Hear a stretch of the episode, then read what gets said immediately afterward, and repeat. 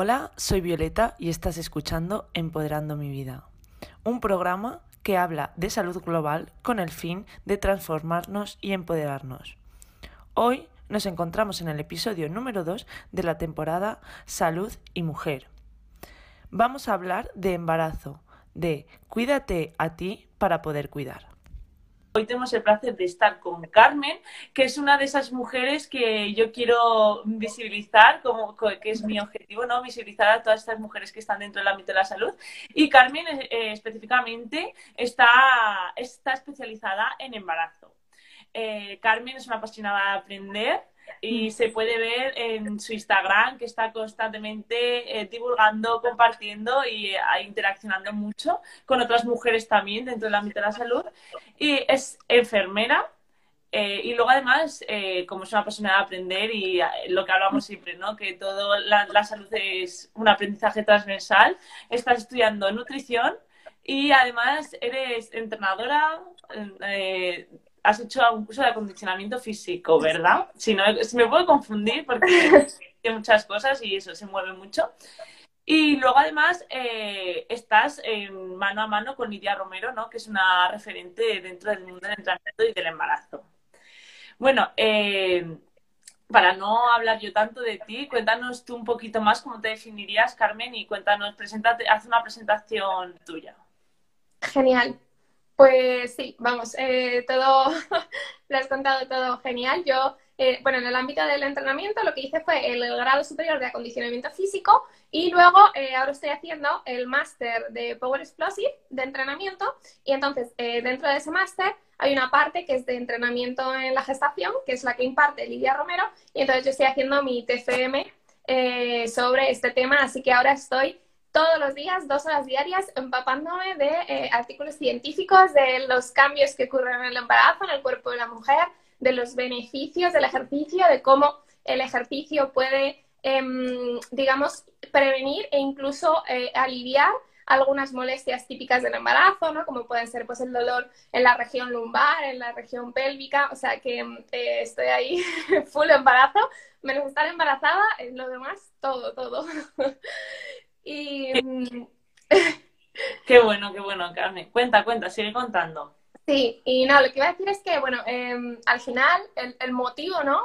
por el que, para el que hago todo esto, es porque, em, porque bueno, yo eh, en un momento de mi vida estuve muy desconectada de mí misma, ¿no? Yo eh, había vivido, pues bien, feliz, ¿no? Yo nací, eh, iba al cole, pues era una niña feliz, pero resulta que cuando llegué a, mis 21 años tuve una crisis existencial en la que mm, al final, bueno, estaba un, poco todo relacionado porque eh, me di cuenta de que no estaba tomando decisiones en mi vida por mí misma, ¿no? Como que me había dejado un poco llevar por lo que la gente esperaba de mí o por lo que yo pensaba que la gente esperaba de mí. Y mm, el, el, el gran descubrimiento en ese momento de mi vida fue que no me conocía. O sea, al final yo me di cuenta de que había estado 21 años viviendo eh, en un cuerpo al que yo consideraba que era solo algo físico, ¿no? No sabía que había algo más dentro de mí. Entonces, em, en esa crisis que digo que, bueno, tuve ansiedad, eh, depresión, o sea, estuve eh, realmente mal, fue el, peor momento de mi vida, ¿no? Pero ahora viéndolo con perspectiva, mm, fue lo mejor que me pudo pasar en ese momento, porque me hizo despertar. O sea, yo siento que en ese momento yo renací y entonces, eh, literal, que tomé las riendas de mi vida y dije, bueno, aquí ahora me voy a conocer y conociéndome eh, voy a ver qué quiero hacer con mi vida, ¿no? Y entonces, em, en ese proceso, pues descubrí muchas cosas sobre mí y entre ellas descubrí esa, esa motivación que yo tenía de ayudar a otras personas a que no les ocurra esto, ¿no? A que seamos más conscientes, miremos más hacia adentro y nos cuidemos más a nosotras mismas. Y, digo nosotras porque eh, ya centrándonos en, el papel de madres, ¿no? Y de futuras madres, creo que, mm, por lo menos en mi experiencia y en mi entorno, si me fijo en mi madre, en mi abuela, em, veo que por lo general nosotras tendemos a, mm, a ser más eh, a centrar más nuestra atención en el, resto, ¿no? En nuestra familia, sobre todo, en otras personas a las que amamos y em, a veces nos olvidamos de nosotras. Entonces, em, mi proyecto y, todo lo que hago va también enfocado a esto, a prevenir que las mujeres que van a ser mamás les pase eso. Porque, bueno, yo lo viví y me parece que, es una pena realmente vivir así, vivir tan desconectadas de nosotras mismas. Entonces, pues es un poco el motivo por el que a través de alimentación, ejercicio, descanso y autocuidado, que para mí son los cuatro, las cuatro patas de la salud, ¿no? Como una mesa, pues eh, pretendo que a las futuras mamás no, no les pase eso, ¿no? Que, por ejemplo, le pasó a mi madre que estuvo toda su maternidad totalmente desconectada de sí misma. Qué bueno, Carmen, porque además yo tenía así por estructurar y que no se nos fuera la conversación mucho. La primera pregunta que era eh, ¿por qué creías que era esencial esa, esa salud con perspectiva de género? Y sin haberte la preguntado, eh, respondido eh, tú sola y es que al final todo tiene sentido, ¿no? Cuando yo me pongo a hablar con mujeres que están dentro del ámbito de la salud femenina y mujeres eh, dentro del ámbito de la salud en general, yo creo que tenemos ese propósito de común de darnos lo desconectadas, la raíz, venimos todas de lo mismo, de, estar desconectada del cuerpo, ¿no? De, de entenderlo, de escucharlo y, todo esto. Y luego también yo lo veo muy importante el contexto en el que vivimos, ¿no? Cómo hace y cómo esos mensajes constantes de una manera que, eh, que sin darnos cuenta en el subconsciente estamos reprogramando esa desconexión con el cuerpo y no querernos. O sea, cada vez estar más desconectadas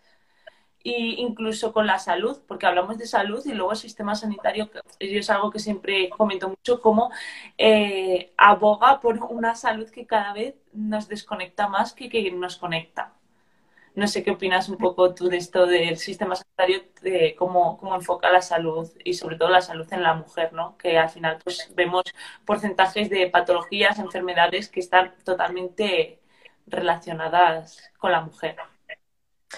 Pues la verdad es que mi opinión respecto al sistema sanitario es que, fíjate, eh, yo uno de los motivos por los que seguí estudiando cuando terminé enfermería y no me quedé solo con eso, es porque me di cuenta de que nuestro sistema sanitario, al menos en España, que es el que conozco, se centra, ¿qué te digo? No sé, me invento un poco el porcentaje, pero que el 90% es eh, tratamiento, ¿no? Es eh, una vez que hemos enfermado, pues ya vemos qué hacemos y nos cebamos a, medicamentos y para resolver ese problema, ¿no? Y, entonces yo me acuerdo, cuando hacía mis prácticas en los hospitales, yo decía, pero, o sea, para mí era totalmente incoherente, ¿no? Y yo me sentía mal y no sabía por qué. Y luego con el tiempo descubrí el por qué me sentía mal. Y es que yo veía a las personas en el hospital ingresadas meses que no les da la luz, que la comida no es óptima, porque desgraciadamente en los hospitales en España todavía no hay suficientes nutricionistas y te ponen galletas María y zumo para desayunar. O sea, quiero decir que no es ni mucho menos lo mejor. Y además es que no hacen ejercicio. Entonces, eh, yo decía, pero, pero ¿cómo estas pobres personas se van a poner bien estando aquí tanto tiempo? Si es que es casi peor, ¿no? Y, y desde luego que sé y soy consciente que la sanidad en España, pues, joder, que por lo menos, ¿no? Tenemos acceso a todos, o sea, que tiene muchísimas cosas buenas, pero eh, yo sentía que no iba acorde con mis valores, porque yo he experimentado en mí misma y eh, creo, eh, vamos, a, muerte, además de que los estudios lo dicen, en el poder realmente que tienen en los buenos hábitos, los hábitos de vida saludables, como son el ejercicio, la alimentación, el descanso, la gestión del estrés, las emociones, eh, en la prevención de las enfermedades. Entonces yo tenía clarísimo que yo lo que quería era enfocarme ahí, era, oye, no vamos a esperar a ponernos enfermos para actuar, vamos a actuar antes, vamos a cuidarnos, vamos a, a, a estar con nuestro cuerpo, a darle lo mejor para que, joder, para que no haya, no aparezca, ¿no? Y no lleguemos a ese momento. Y, y luego también, eh, así como una eh, pildorita con lo que has comentado más con perspectiva de género, una de las cosas que también me llama mucho la atención es cómo cuando las mujeres tenemos algún, alguna alteración, eh, ya sea en el ciclo menstrual, incluso problemas de acné y demás, ¿no? cómo se receta la píldora, la píldora anticonceptiva, así como, como si fueran caramelos, ¿no? Que eso también me llama mucho la atención porque al final eh, cada vez más estamos viendo cómo el ciclo menstrual es el, quinto signo vital que llaman, ¿no? En las mujeres. Entonces, apagarlo de tal forma, porque al final cuando tomamos una píldora anticonceptiva, lo que estamos haciendo es, em, mm, de alguna forma, eh, apagar eso, ¿no? Es como que no sabes cómo está, porque es, es algo que, que va a hacer que siempre esté igual, pero, pero que no, no te vas a enterar si hay alguna alteración, porque eso lo fuerza, ¿no? A que sea regular y entonces, pues ese, ese comentario también me apetecía hacerlo. Es, curioso como eh, ya hay enfermedades o mm, patologías eh, eh, directamente relacionadas con, la, con la mujer y trastornos como trastornos de alimentación, depresión, ansiedad.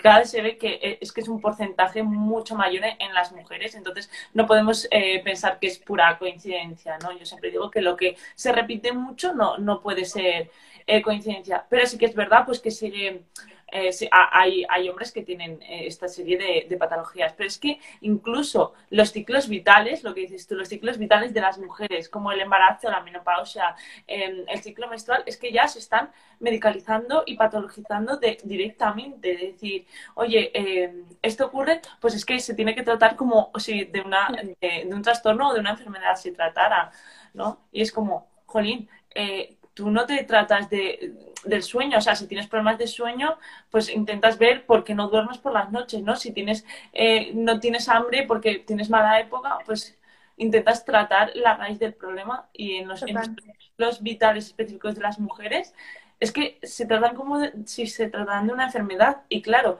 al final, pues con desconocimiento, que también eh, el conocimiento es poder y cada vez pues, pues es como nos desconectan del cuerpo y la propia, el propio sistema sanitario no nos forma en eso, ¿no? Eh, nos dice, pues venga, tómate esto. Claro, a una mujer que le dices, tómate esto, pues que va a pensar que, es algo malo, ¿no? Que la menstruación es algo mala, que la menopausia es algo mala, que pues incluso tú, eh, en este, aquí ya vas más tú, que incluso el embarazo o los síntomas del embarazo, vivirlo como una desgracia, en vez de como, joder, qué bonito que sea cíclica, qué bonito que, mi cuerpo se transforme, qué bonito que pueda eh, tener a un bebé dentro mío, ¿no? En vez de verlo bonito, pues verlo como una enfermedad o como un trastorno. Total, totalmente. De hecho, vamos, yo, eh, mi historia, eh, yo misma estuve tomando eh, la píldora anticonceptiva muchos años porque tenía, tuve una vez un ciclo irregular que me duró pues más, estuve como un retraso de 10 días o así, ¿no? Y entonces a raíz de ahí, de eso, pues me mandaron la píldora y, y claro, yo, fíjate que estoy, estaba ya más o menos metida en el mundo de la salud, estaba estudiando enfermería, pero realmente hasta que no fui em, aprendiendo más, ¿no? Sobre también como los efectos reales de esa píldora anticonceptiva y demás, pues, pues no me di cuenta de que al final era como matar un, un mosquito a cañonazos, ¿no? Dije, jope, pero si es que, eh, ¿cuál, es el problema que hay? O sea, ¿por qué necesito eso? Y no hay otra forma de abordarlo antes de esa, de, de, de esa estrategia. Claro. Y, claro el, el, el, nuestro, yo creo que eh, sobre todo pues en la sociedad, en el contexto que vivimos en nosotras, nuestro mayor referente en la salud es un médico. Entonces, si a ti un médico te dice esto, es que no le vas, no, no te lo cuestionas, a, pues a no ser como, como nosotras, ¿no? Que nos hemos metido dentro del ámbito de la salud y hemos dicho, uy, y que ya pues al final pues de, de eso te sale la necesidad de que esto lo tengo que contar, ¿no? Pero al final pues, Jolina, eh, la responsabilidad nuestra, ¿no? De, intentar fomentar y, como hemos dicho, la importancia de la perspectiva de género en, la salud. Y luego, con respecto a lo que has dicho de, que has estado trabajando en un hospital, ya hablando de los hospitales, ¿no? Es que es curioso que eh, dentro de los propios hospitales, nutricionistas poquísimos, eh, pero aún hay alguno, pero es que... Entrenadores cero. O sea, no estamos dentro de, del sistema sanitario y dices, Jolín, sí, se da por hecho que los entrenadores, entrenadoras, eh, educadores físicos, eh, son, o sea, se, da por hecho que la salud y el deporte está totalmente relacionada. Y hasta una persona, o sea, ya no es algo de nuestra generación, ¿no? Tú le preguntas a, generaciones más mayores y te lo dan por hecho. Sí, sí, salud, moverte. Pero no será tan real cuando en el sistema sanitario no hay, eh, eh, no aboga pues esa, por esa prevención, ¿no? Por esa, por esa esa actividad física, esa conexión con el cuerpo y al final pues también nos damos cuenta que, y sobre todo pues ahora también nos hemos dado mucho cuenta con, con esto del COVID y por ahí, que como que la gente ha, ha, puesto más el foco en el sistema sanitario, que el principal, o sea, digamos que en la pirámide, eh, el principal eh, voz que tiene en el sistema sanitario son las farmacéuticas, o sea, todo lo que es medicalizar post estar enfermo, nada de, tratar antes de, estar de, tener enfermedad o, trastorno. Y luego también hay una cosa muy curiosa, que las enfermedades que están más relacionadas, bueno, enfermedades o trastornos, porque lo que hablamos muchas veces el embarazo o ciclos vitales eh, no son, se tratan como tal, pero no lo son, em, son eh, esas, esas, esas enfermedades que no tienen un daño concreto, ¿no? Que, que no están generadas a través de un daño que no es eh, tengo estos niveles de X y me genera esta enfermedad, sino que son daños que están provocados por eh, nuestro sistema alarma, por nuestra, nuestro, nuestra mente, nuestro cerebro, que al final, pues con más, mm, con más razón, ¿no? No se deberían medicalizar. Al final, pues no tienes, algo está fallando en tu ciclo menstrual, no hay un daño. Hay, pues, pues ese aspecto contextual que me está haciendo no, que no tenga ciclo menstrual y no se trata desde la raíz. Porque yo, por ejemplo, soy eh, una persona que tenía migrañas y a mí nunca el médico me dijo, es que mm, las migrañas no vienen de un daño, ¿sabes? Las migrañas vienen de que tu sistema de alarma se está activando. Que otra cosa es que hubiera dicho, mira, es que esto es así, pero si quieres te puedes tomar una, medicación. O sea, pero ya tengo ese conocimiento y ese poder en mis manos. Pero es que si no me das lo que dices tú, tú hubo una alteración en tu ciclo menstrual y te dio una pastilla. pues dame por lo menos la información, dame el poder, ¿no? Yo siempre digo, eh, deporte, eh, o deporte o salud para empoderar y no para mm, hacernos más vulnerables, que es un poco lo que muchas veces tiende a hacer este tipo de, método del sistema sanitario. Total. Yo me acuerdo cuando estudiaba en enfermería, ¿no? Em, los tipos de actitudes que tiene el profesional sanitario, sea medicina, enfermería, eh, fisio, lo que sea, eh, respecto al paciente. Y, hablaban siempre de la figura paternalista, ¿no? Y, luego había otra que era como pues de tú a tú. Y, entonces, pues, hombre, lo que nos enseñaban era eso, ¿no? Que, que lo ideal era esa, esa em, relación de iguales en la que alguien que tiene más información sobre un tema porque lo ha estudiado, se lo transmite a otra persona y la otra persona con su autonomía y teniendo la información en las manos, toma la decisión libremente.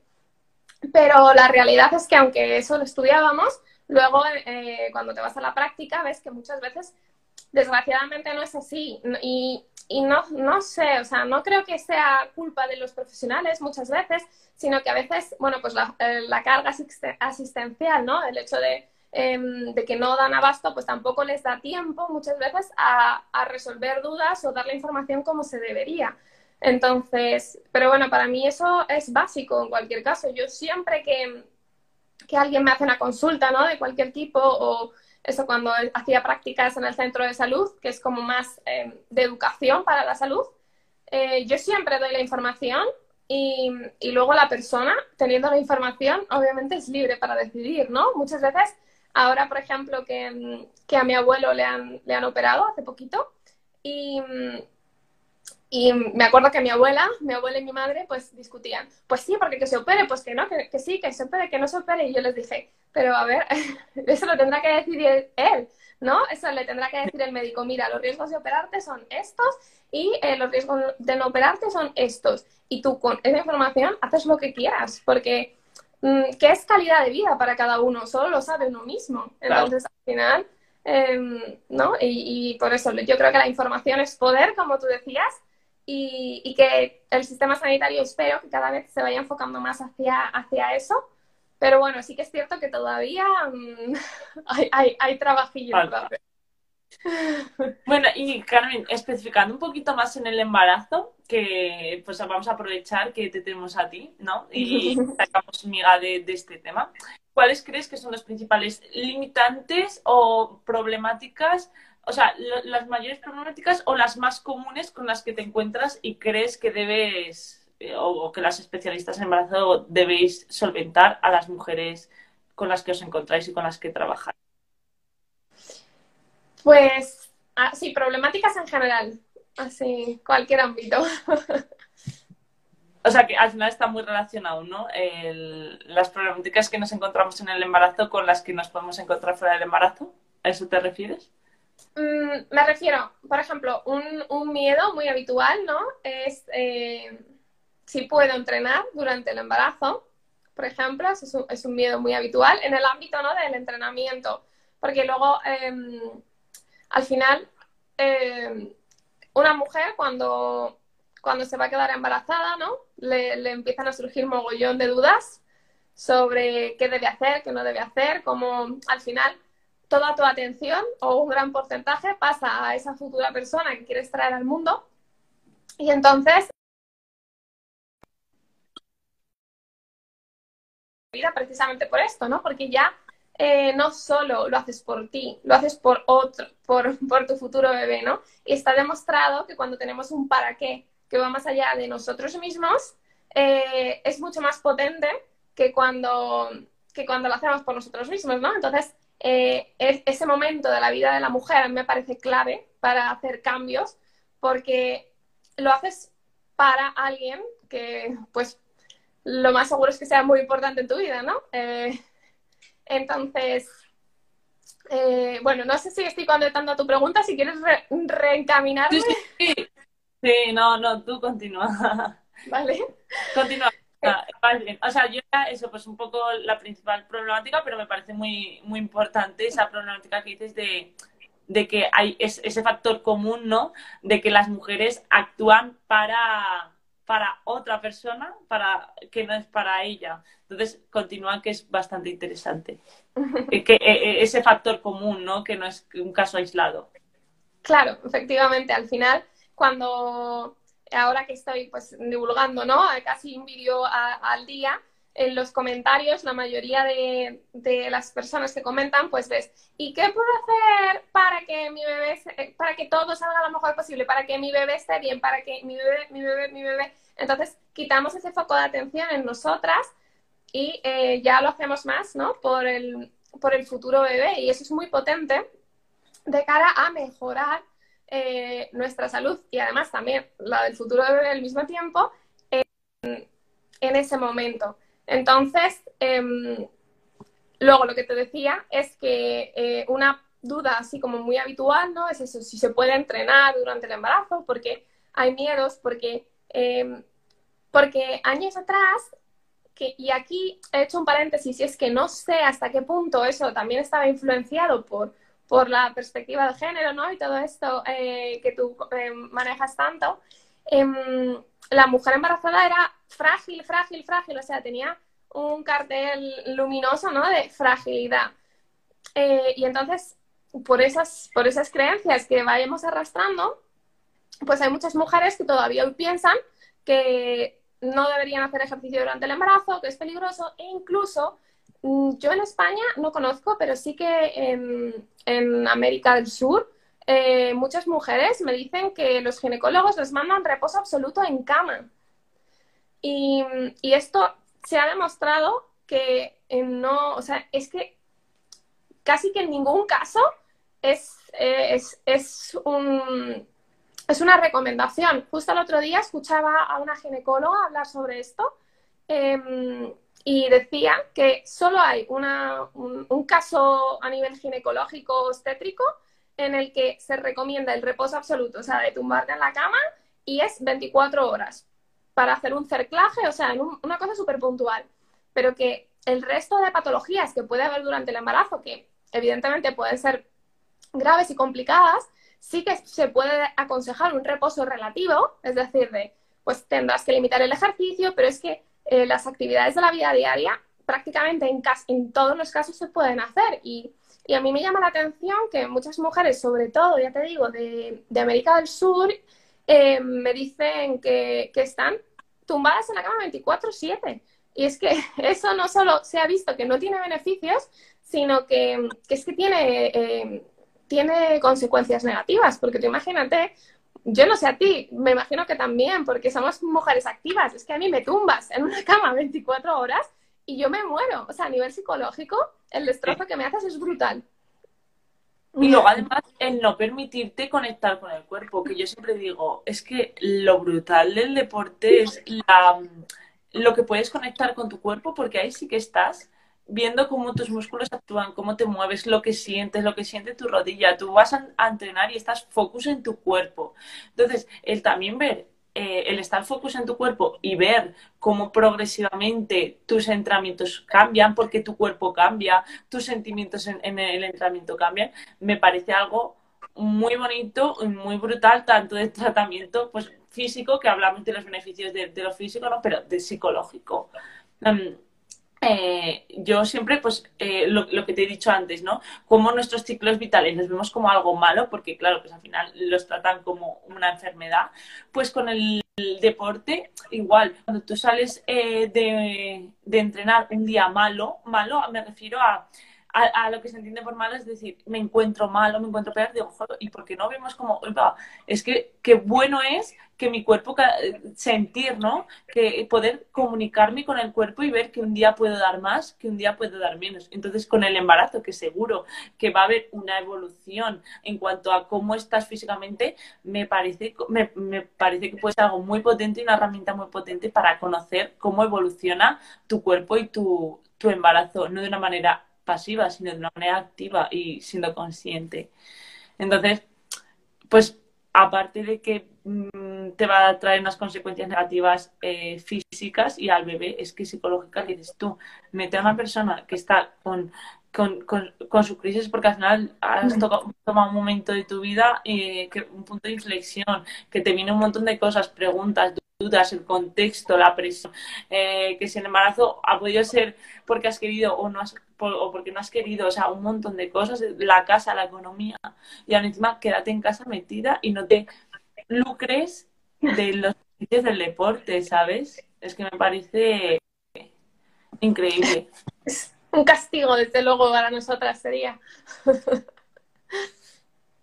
Sí, sí. Y luego eh, yo, que yo también mm, abogo mucho por esto, el, el, no conocer el cuerpo y los límites de esto, ¿no? Porque al final si siempre, si siempre, si nuestro límite del cuerpo está aquí y siempre nos quedamos aquí, aquí, aquí, aquí, cuando vayamos a, tocar este rango o lo vamos a hacer con miedo o con sentimientos y sensaciones negativas, es como cuando muchas chicas con las que empiezo a entrenar es como, me duele, no sé qué, ¿dónde está el límite entre el dolor y sensaciones y de, cambio y de adaptación de nuestro cuerpo. Es que no estamos permitiendo tener ese, tipo de, vivencias, ¿no?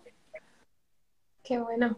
Me encanta el, ese enfoque. No lo había pensado así, pero es verdad, que es lo que es lo que dices. Al final, a través del movimiento y del ejercicio, eh, en este caso, eh, es una forma de comunicación con nuestro cuerpo, ¿no? Y de muchas veces entrenando o haciendo a lo mejor algún ejercicio de movilidad, es cuando te das cuenta de, ay, pues me molesta aquí o, o mira, aquí he mejorado, ¿no? O sea que es, muy bueno.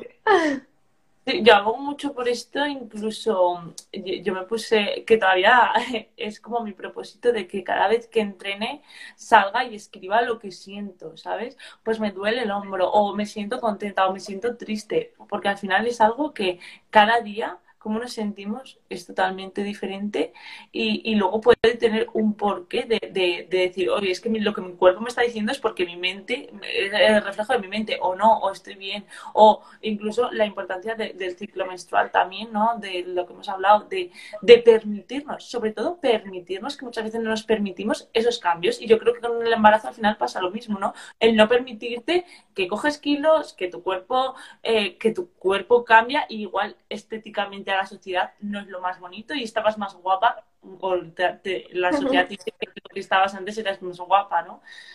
Eso, eso, eso que comentaba, ¿no? el poder de, conectar con el cuerpo y, y él, sobre todo también como una herramienta empoderante y no, no de vulnerabilidad.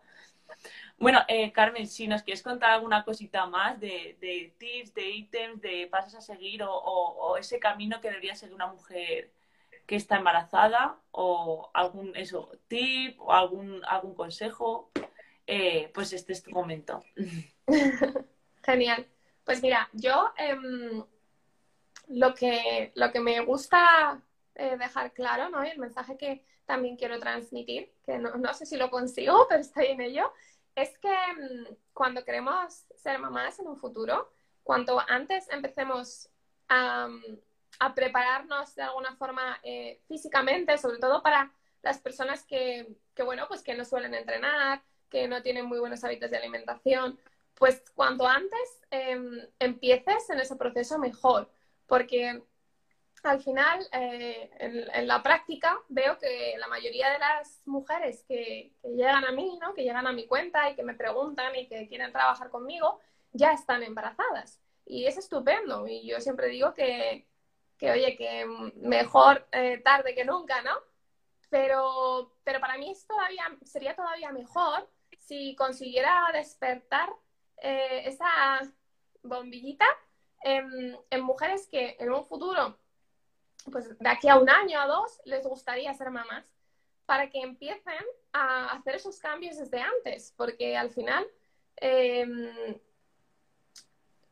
si tú eh, de eso, de antes de, o sea, años antes o uno o meses, ¿vale? Tampoco hace falta que yo soy cuanto más, cuanto antes mejor, pero bueno, al final, que si tú meses antes empiezas a hacer cambios en tu alimentación, y en, tu, en tus hábitos de ejercicio, en tu gestión del estrés, en todas estas eh, partes de la salud que me parecen tan importantes que he comentado antes, lo que conseguimos es que, primero, eh, se ha visto que la fertilidad ¿no? Se, va a ver influenciada. Ahora mismo cada vez hay más problemas de, fertilidad en, en, las parejas y, y vamos, están mucho relacionados con, con, el problema de obesidad que tenemos, ¿no? De estrés, de todas estas cosas que nos pasan en nuestra sociedad eh, occidental. Mm, entonces, si nosotros empezamos antes, cuando queramos ya eh, embarazadas, primero que seguramente se, va a ser todo más fácil, porque yo siempre digo que nuestro cuerpo es como, como la tierra del campo, ¿no? De los, eh, los agricultores que si la pones en un, en, una, en un buen estado, si la tratas bien, la cuidas, eh, esa tierra es más fértil, ¿no? Luego es más fácil que germinen eh, los frutos.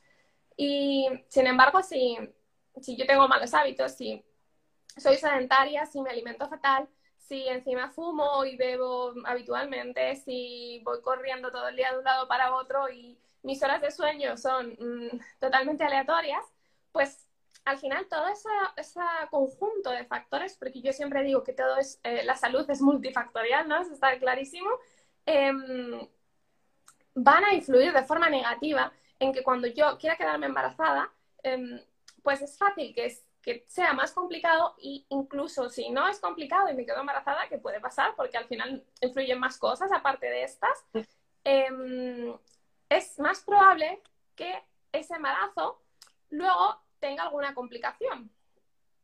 Entonces, eh, se ha visto que personas que son sedentarias, eh, personas con obesidad, luego es más fácil que tengan eh, diabetes gestacional, preeclampsia. Entonces, está muy bien que empecemos durante el embarazo, pero yo siempre digo, si consigo llegar a ti antes de, que te quedes embarazada, mucho mejor porque podemos prevenir. ¿no? Es, otra vez a, lo que comentaba al principio de cómo actúa el sistema sanitario. Durante el embarazo hay muchas cosas que podemos hacer y está genial, pero si nos adelantamos un poquito, mucho mejor. Entonces, ese es como el mensaje que, yo quiero transmitir de, oye, empieza, empieza cuanto antes, porque primero te haces bien a ti, ¿no? Que, también está bien mirar de vez en cuando por nosotras, y luego además es que eh, va a ser todo el proceso va, a fluir mucho más, ¿no? Va, va a ser mucho mejor. Y, y tanto, tanto el embarazo como en el parto, porque también se ha visto que el estado de salud influye no solo en, las complicaciones que se puedan desarrollar en el embarazo, sino también en el parto, ¿no? Parto vaginal, parto por cesárea y te diré más, incluso en la recuperación, porque a mí hay una frase que me encanta y es que la, recupera la mejor recuperación postparto es un embarazo activo, ¿no? Un embarazo con, con, salud, con estos buenos hábitos de los que hablo. Así que bueno, creo que... Sí, sí, termina. No, digo que creo que ha quedado claro el mensaje. Si no, pregúntame. Muy bueno, Carmen, muy bueno. Y además, esto me gusta mucho por varias cosas y es porque lo relaciono totalmente con el tema que hemos hablado del sistema sanitario, ¿no? De que nos han educado, por decirlo de alguna manera, eh, a que busquemos ese tratamiento cuando ya tenemos la enfermedad. Y aquí sería pues una vez que ya hemos tenido pues buscar ese tratamiento, pero al final pues lo buscas un poco con la actividad física y dices, bueno, pues algo tengo que hacer con mi cuerpo si es la casa de mi bebé, aunque pues eso, ¿no? Qué curioso que lo vemos exento a nosotras, pero sí como no es nuestra casa, pero sí que es la casa de, del bebé. Bueno.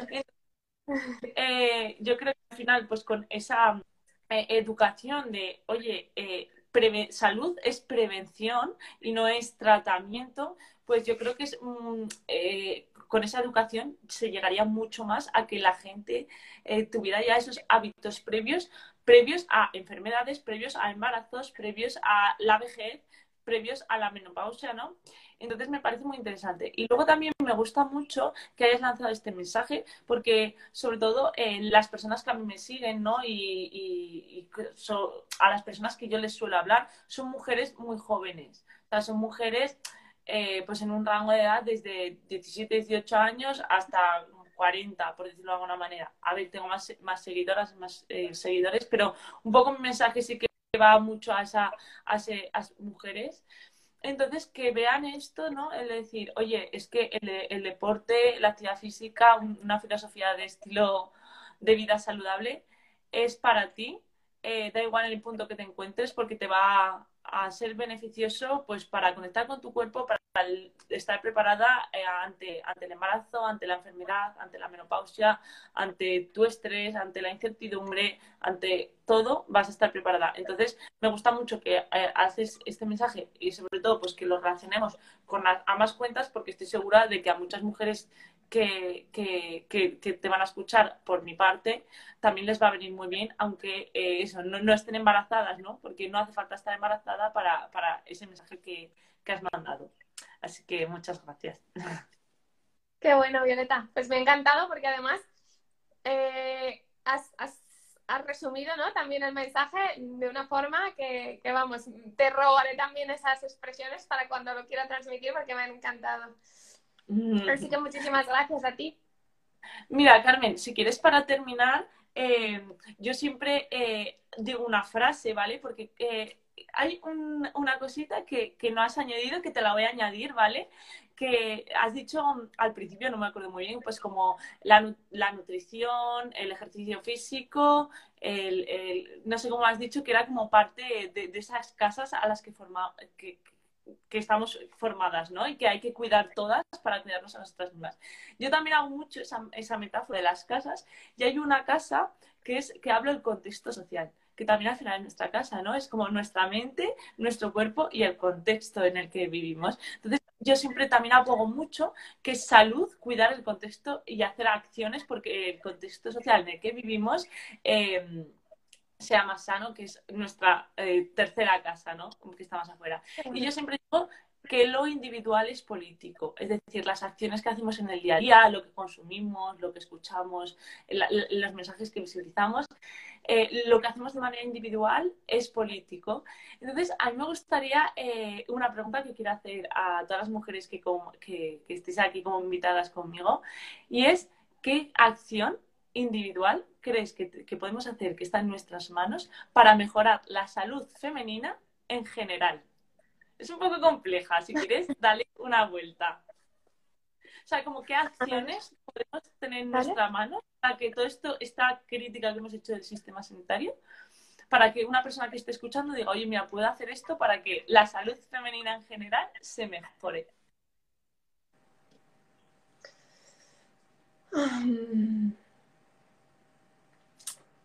Sí, yo creo que ya entiendo la pregunta. Eh, estoy pensando a ver que se me ocurra algo que, pueda ayudar realmente.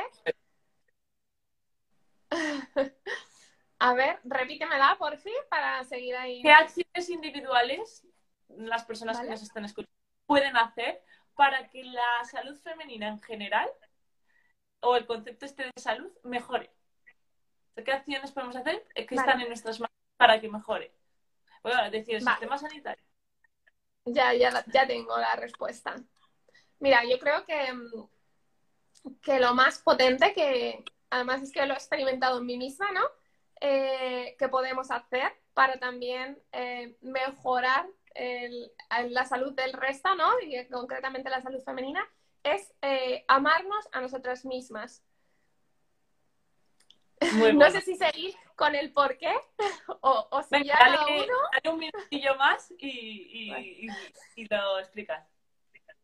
Porque eh, yo he experimentado que cuando me, me he conocido más a mí misma y me he empezado a querer mucho más, ¿no? A tener más amor propio, eh, al final eso lo he reflejado en el exterior. O sea, muchas veces eh, decimos, jope, porque esto es una mierda, porque no sé qué, ¿no? Y al final eh, yo me he dado cuenta de que lo que tenemos dentro es lo que vemos fuera. O sea, la realidad mm, es muchas veces las gafas que te pones para verla más Claro. que mm, no hay una realidad verdadera, ¿no? Sino que cada uno eh, ve la realidad de una forma y, y creo que esta realidad que vemos depende mucho de cómo estamos nosotros a nivel interior, así que mm, para mejorar eh, el bienestar de otras personas, creo que lo mejor que podemos hacer es querernos a nosotros mismos porque eso al final se transmite fuera.